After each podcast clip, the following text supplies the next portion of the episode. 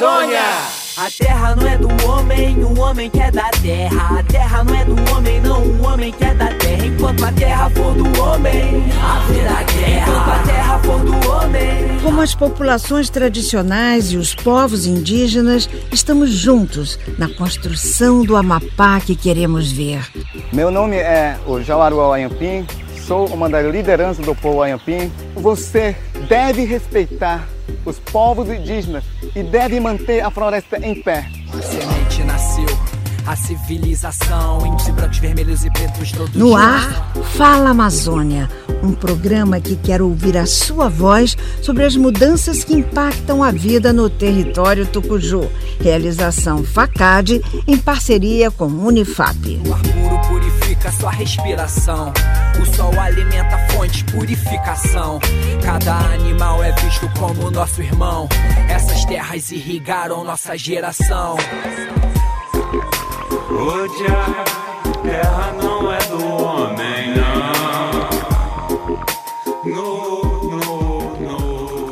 Salve a natureza, uma saudação a todos os ouvintes do Fala Amazônia, a minha companheira Lilian Rodrigues. Eu quero dizer que eu estou muito feliz em realizar essa quinta edição do podcast no mês de julho de 2021. Metade do ano se passou com todos os seus desafios em meio a essa pandemia. Eu já estou vacinada, me sinto privilegiada e quero que esse direito, essa sensação de alívio, chegue a todas e todos. Só com a vacina venceremos essa guerra. E temos que disseminar isso, pois ainda tem muita gente desinformada, muita fake news circulando e deixando as pessoas inseguras. Então, vacina sim. Olá, Ana. Olá a todos, todas e todos que nos escutam através do podcast. Hoje, o nosso programa vem recheado de reportagens e notícias.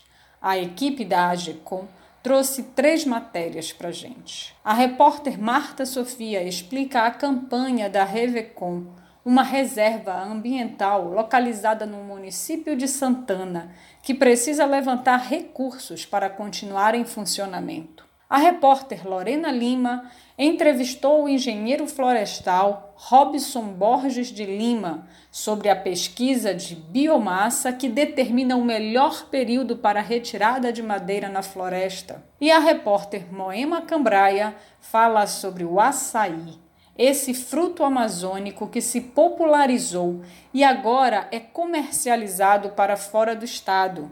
Por isso, a gestão pública busca meios para ampliar a cadeia produtiva e a sustentabilidade das comunidades. Temos ainda o nosso giro de notícias que vai circular o mundo, o país e o nosso estado para contar o que está acontecendo sobre a questão socioambiental.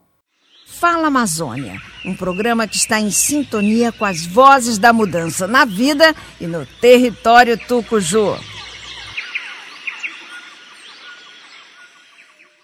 E vamos de giro de notícias.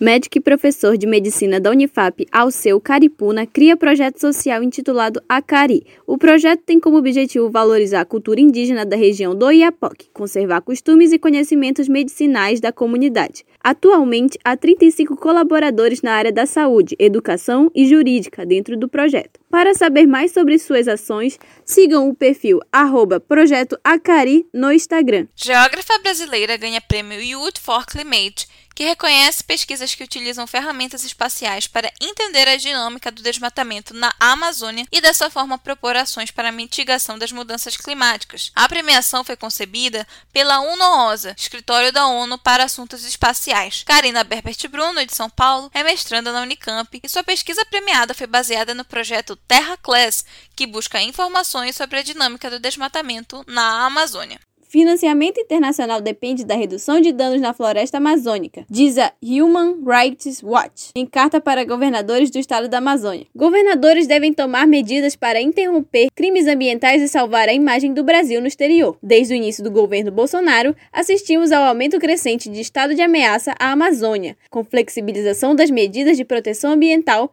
invasão de terras públicas, aumento do desmatamento e das queimadas criminosas. Nos dias 12 e 13 de julho, o Ministério da Agricultura, Pecuária e Abastecimento lançou a 17ª campanha anual de promoção de produto orgânico com a chamada Alimento Orgânico, Sabor e Saúde em sua vida. A campanha busca informar a sociedade sobre como identificar um produto orgânico, quais são os seus benefícios, discutir o papel dos produtores e consumidores e divulgar experiências exitosas.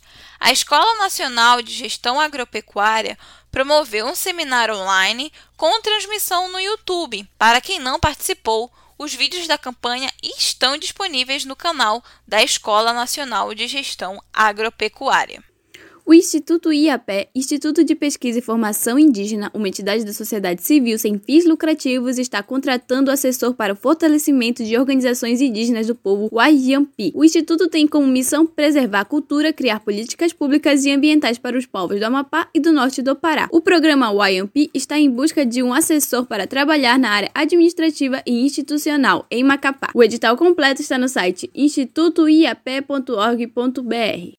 Mineradora canadense Equinox Gold, que explora ouro no Maranhão, deixa 4 mil pessoas sem água potável. A barragem Lagoa do Piracoá, responsabilidade da mineradora, transbordou na comunidade do Arizona. Além desse impacto social, esse acidente causou a contaminação do reservatório de Juiz de Fora. Moradores da comunidade e militantes do MAB, Movimento dos Atingidos por Barragens, fizeram protestos contra a empresa que não se pronunciou sobre o caso e entrou na justiça contra os protestantes. Quilombolas da comunidade da Balsa, no Pará, lutam pelo reconhecimento de seu território. A exploração territorial provocou expulsão de cerca de 180 famílias de seus locais de origem para dar lugar a monocultivos. Segundo o pesquisador Elielson Pereira, do projeto Nova Cartografia Social da Amazônia, há inúmeros indícios que comprovam que as terras foram tradicionalmente ocupadas pelos antepassados desses quilombolas. O maior conflito atual é entre a comunidade e a empresa de Dendê, Agropalma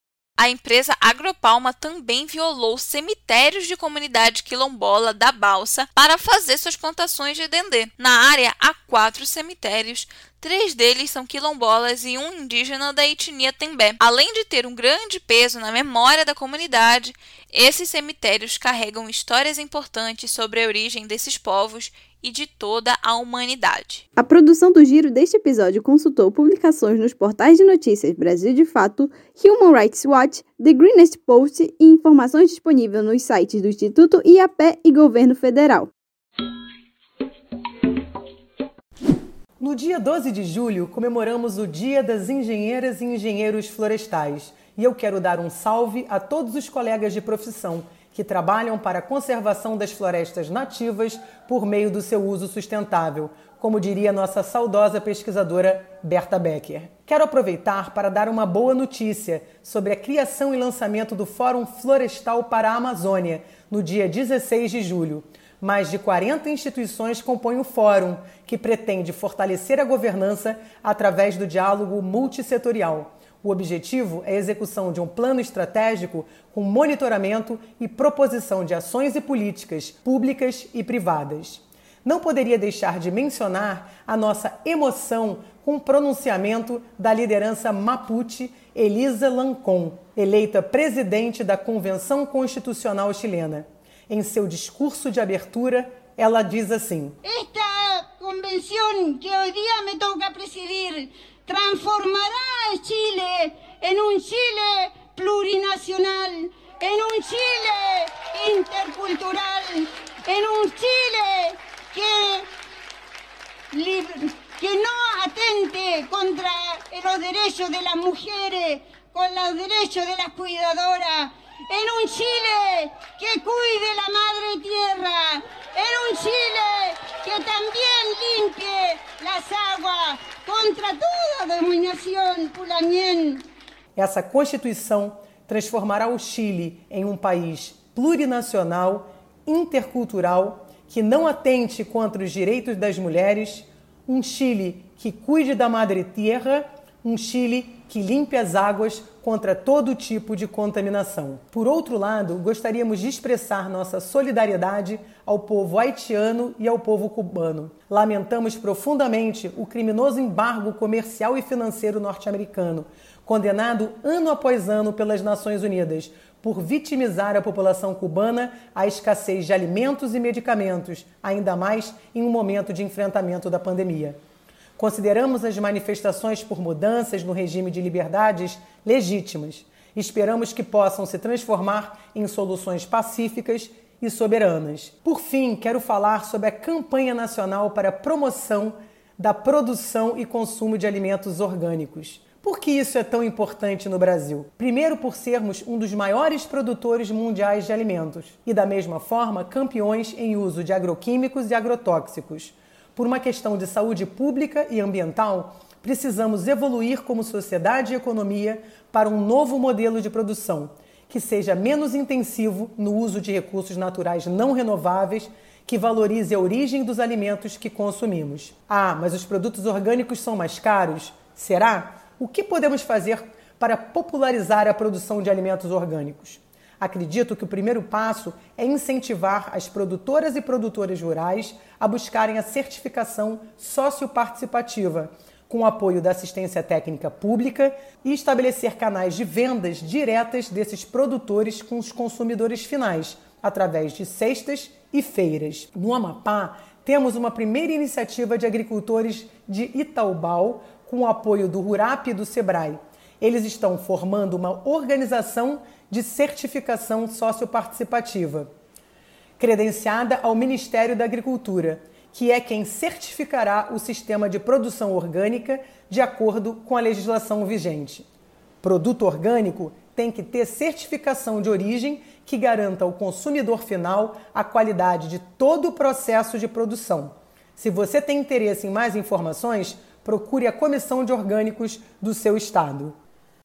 Fala Amazônia, um programa que está em sintonia com as vozes da mudança na vida e no território Tucuju. A repórter Marta Sofia fala sobre a campanha de financiamento coletivo Salve Revecom, em prol da Reserva Particular do Patrimônio Natural RPPN Revecom, localizada no Amapá, que passa por dificuldade financeira para cuidar dos animais que se encontram em situação de cativeiro por terem sido resgatados de situação de abandono ou maus tratos. Também é um espaço importante para a educação ambiental da população amapaense. A RPPN Revecom, Reserva Particular do Patrimônio Natural, é uma unidade de conservação localizada na cidade de Santana, no Amapá, com o objetivo de desenvolver a educação ambiental e pesquisa de ecossistemas. Atualmente, a reserva passa por sua maior crise financeira. Entrevistamos a vice-presidente do Imapinguari, Adriane Formigosa, para explicar sobre a campanha de arrecadação de fundos. A Revecom passa por uma das suas piores crises financeiras dos últimos anos, porque com a pandemia, a reserva obviamente não pôde mais receber pessoas, né? Não pôde fazer mais as visitas. Então, desde o ano do início do ano passado até hoje, a Revecon deixou de arrecadar cerca de 240 mil reais, né, que era um recurso que entrava anualmente através das visitas. Né? A Revecon recebia muitos turistas, muitas pessoas que vinham de fora do país e faziam pagamentos importantes, né? Deixavam contribuição financeira importante para a reserva. E era esse dinheiro que movimentava mais da metade do caixa da Revecom, né? Então, a, com esse dinheiro arrecadado através das visitas, era possível fazer o pagamento dos funcionários, era possível fazer a manutenção dos recintos, né? Enfim, era um, um recurso que conseguia suprir as necessidades básicas de funcionamento da Revecom. A reserva possuía um convênio com a Prefeitura de Santana, mas ainda não recebeu a parcela que deveria ter sido paga em dezembro. Os funcionários da Revecom estão sem receber e estão dependendo de doações como cestas básicas. Então, diante dessa situação, nós do Instituto Mapinguari decidimos tentar apoiar a reserva né, de, de alguma forma, então nós pensamos em iniciar essa campanha para tentar aos poucos ir regularizando o pagamento dos funcionários. E até o final do mês de junho nós conseguimos quitar uma quinzena do salário desses funcionários, né, que foi equivalente ao mês de março. É lógico que diante de seis meses praticamente né, de atraso, uma quinzena não é nada, mas já é o início de alguma coisa. Então a campanha está acontecendo, né? A gente tem pedido essas doações para que, enquanto não sai o pagamento do termo de fomento pela Prefeitura de Santana, né, os 15 mil reais que ainda restam, a gente está tentando, através dessa campanha, conseguir ir regularizando aos poucos o pagamento dos funcionários, né, ajudar de alguma forma. A campanha Salve a Revecon iniciou em 22 de junho e já arrecadou R$ 2.400 até o dia 28 de junho. A meta principal é arrecadar 24 mil reais para pagar todas as despesas e os funcionários da reserva. Então fica o nosso convite e o nosso pedido para que vocês conheçam o trabalho do Revecon, o trabalho do Mapinguari e que você possa fazer a sua doação, que é extremamente importante todo valor conta, né? Qualquer valor que você possa doar é importante, ajuda. Não tem limite mínimo de doação, então você pode doar qualquer valor mesmo, né? Nós já recebemos inclusive doações de um real e isso é muito importante, né? Porque demonstra que as pessoas, mesmo tendo pouco, ainda assim compartilham o pouco que tem para poder ajudar. A campanha continua e você pode doar por Pix e por PayPal. As doações podem ser feitas de duas formas. A primeira é pelo Pix, usando o número do CNPJ da reserva, que é 01 477 979 000156, em nome de Amorim e Amorim LTDA. Essa é a conta da Revecon, né? as doações estão sendo enviadas diretamente para lá para que o recurso possa ser utilizado na hora. E a segunda forma é através do PayPal, para quem tem essa forma de pagamento, basta entrar no Instagram do Mapinguari, que é imapinguari, e lá na nossa bio tem um link que direciona você para pagar através do PayPal. Lorena Lima, nossa repórter, narra a jornada de engenheiros florestais que estudam a biomassa das árvores no Amapá, um importante avanço para os estudos locais, determinando o melhor período para a retirada de madeira sem deixar nenhum prejuízo para as florestas. O professor, mestre e doutor em engenharia florestal da Universidade Estadual do Amapá, Robson Borges de Lima, pesquisa equações locais para determinar o peso das madeiras nas florestas naturais do estado do Amapá. Seu trabalho foi publicado na revista Forest Science, em português, Ciências Florestais. É, destaca a importância de equações locais para estimar com confiança né, o volume sólido de madeira nas florestas. Então, esse nosso trabalho ele buscou investigar, né, além dessa importância, é, qual a melhor equação para estimar o volume sólido é, comercial, no caso, de madeira antes da exploração. É, atualmente no estado ainda se utiliza muito uma técnica, digamos assim, que é um pouco já é tradicional, no entanto, ela tem pouca precisão, que é um fator de forma. E esse fator de forma ele é aplicado para diferentes espécies em diferentes áreas. Isso acaba gerando, em muitos casos, um erro, é, digamos assim, pouco grotesco no, na estimativa final do volume de madeira. Para o professor, o trabalho busca mostrar a importância de estimar com a equação mais adequada o volume sólido da madeira das árvores antes da exploração delas. O pesquisador também realiza estudos para determinar a biomassa, ou seja, o peso das plantas. Uma outra pesquisa muito importante que a gente vem fazendo também é para, além de determinar ah, o volume sólido de madeira é para determinar, no caso, a biomassa, né, como você perguntou. A biomassa nada mais é do que o peso da árvore, o peso da planta. E ela é dividida basicamente em biomassa abaixo do solo, que é a biomassa das raízes, só que é uma variável de difícil coleta, né, porque é muito trabalhoso, custoso, é, tanto para ter mão de obra específica para coletar esses dados, tem que cavar o solo, retirar toda a raiz da planta e pesar, não é uma tarefa fácil, né, principalmente em campo e a biomassa acima do solo, que é a biomassa do tronco, dos galhos e de toda a copa. Em um dos relatórios anuais do IPCC, em português, Painel Intergovernamental das Mudanças Climáticas, mostrou que Um hectare de floresta em pé é capaz de absorver 500 mil toneladas de carbono por ano. No Brasil, exploração ilegal de madeira e grilagem seguem em proporções prejudiciais, sem fiscalização e proteção das áreas territoriais indígenas. O Brasil enfrenta tempos sombrios diante de uma política inimiga do meio ambiente. Então a gente vê a importância né, de manter as florestas em pé para, digamos assim, limpar mais o ar, né, fazer mitigar um pouquinho desse aquecimento global que ano a ano vem aumentando a temperatura do planeta. Fala Amazônia, um programa que está em sintonia com as vozes da mudança na vida e no território tucuju.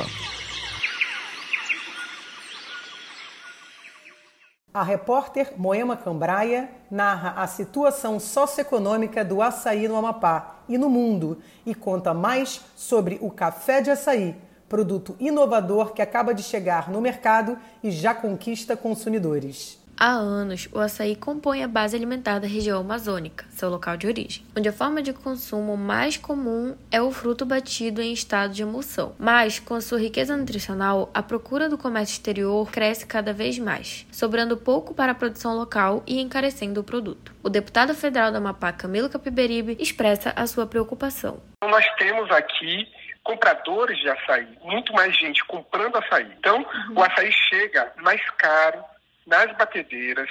O açaí está ficando muito caro no mercado local. Isso não acontece só aqui em Macapá, isso acontece em Belém, e aonde tem uma produção maior de açaí, que também, não, não, não por acaso, é o local onde tem a maior cultura de consumo do açaí. Ela é positiva por quê? Porque o nosso açaí ele está sendo vendido para o mundo inteiro, para o Brasil inteiro, está gerando renda na comunidade interior, mas está encarecendo o produto na cidade. No Brasil, o maior produtor de açaí é o Pará. Porém, segundo dados do IBGE, o amapaense é o maior consumidor de açaí do país. Uma única pessoa consome cerca de 26 litros de açaí por ano no Amapá. E assim, a maneira da gente poder ter um açaí um pouco mais barato aqui, ter ele ao mesmo tempo disponível para o mercado internacional e nacional, é a gente aumentar a produção, aumentar a produtividade das mudas de açaí. Uhum. Então, eu acho que é, é, o avanço tecnológico que a Embrapa pode dar para o açaí, é o treinamento dos ribeirinhos para eles aumentarem os seus açaizais, para inovar e aproveitar ainda mais o fruto, surgiu a Raiz do Açaí, uma empresa paraense que produz café de açaí a partir do caroço do fruto. Roselão Farias é sócia da empresa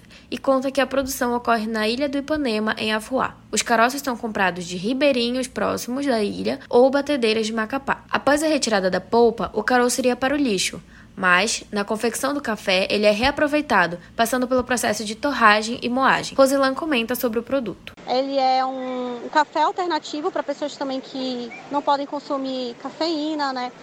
Tem outros, outros problemas.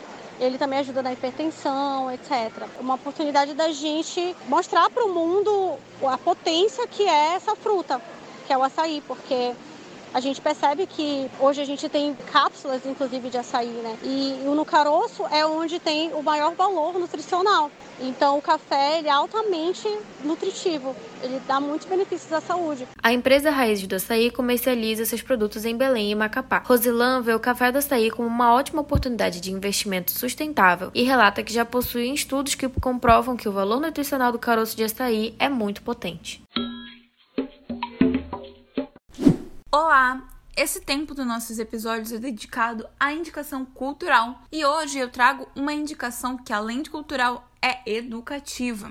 Eu e toda a equipe por trás do Fala Amazônia gostaríamos de te convidar para participar do curso Clima e Sustentabilidade na Cobertura Jornalística. É um curso voltado para jornalistas e comunicadores aqui do nosso Amapá que tem interesse na cobertura ambiental e científica sobre o tema. O curso tem apoio da AGECOM, que é a Agência Experimental de Jornalismo da Universidade Federal do Amapá, e da Embrapa Amapá. O curso é totalmente focado na realidade amapaense e vai tratar dos principais temas de interesse da região sob a ótica ambiental, econômica e científica. O curso tem realização pelo Clima Info, que é a organização focada na comunicação da ciência climática e dos debates nacionais e internacionais sobre a mudança do clima. O web curso vai ocorrer virtualmente, claro, respeitando aí todas as medidas contra a pandemia do coronavírus, nos dias 2, 4, 9 e 11 de agosto, das 19 às 21 horas, pela plataforma do Zoom. Os interessados na temática deverão se inscrever para o curso no link que deixaremos aqui na descrição do episódio 5. Os selecionados receberão a programação completa e todo o material do curso. Para mais informações, escreva para o e-mail tatiane.mateus@climainfo.org.br. Estamos muito ansiosos para te receber e para participar junto com você, porque sim, nós faremos o curso nessa jornada de descoberta sobre como comunicar sobre o ecossistema da nossa Amazônia amapaense. Até logo e tchau, tchau! Fiquem ligados no curso da Clima Info em parceria com a AGECOM, o FACAD e a Embrapa aqui no Amapá. Vamos discutir mudanças climáticas para o jornalismo, apresentando as pautas com importâncias locais. O que é que nos importa saber para a profissão do jornalista nos estudos climáticos para o Amapá e para Macapá? Entender o vocabulário, entender os conflitos e as crises junto a pesquisadores e ambientalistas diretamente. Faz tua inscrição e não fica de fora. Agradeço a equipe que trabalhou na produção deste quinto episódio. Bia Mello, na edição do podcast. Moema Cambraia, Marta Sofia e Lorena Lima, na produção de reportagens. O podcast Fala Amazônia é uma produção da AGECOM, a Agência de Comunicação do curso de jornalismo da Universidade Federal do Amapá, em parceria com o FACAD, o Fórum de Acompanhamento dos Conflitos Agrários no Estado do Amapá. Agradecer a Ana Euler, que comanda o Fala Amazônia na apresentação e na sua editoria. Eu sou Lilian Rodrigues, professora no curso de jornalismo da Unifap. Até o próximo episódio. Me despeço sempre com muito entusiasmo e esperança. Gratidão a essa equipe de mulheres guerreiras que fazem desse podcast realidade. A vocês que nos privilegiam a cada novo programa. Até o próximo episódio.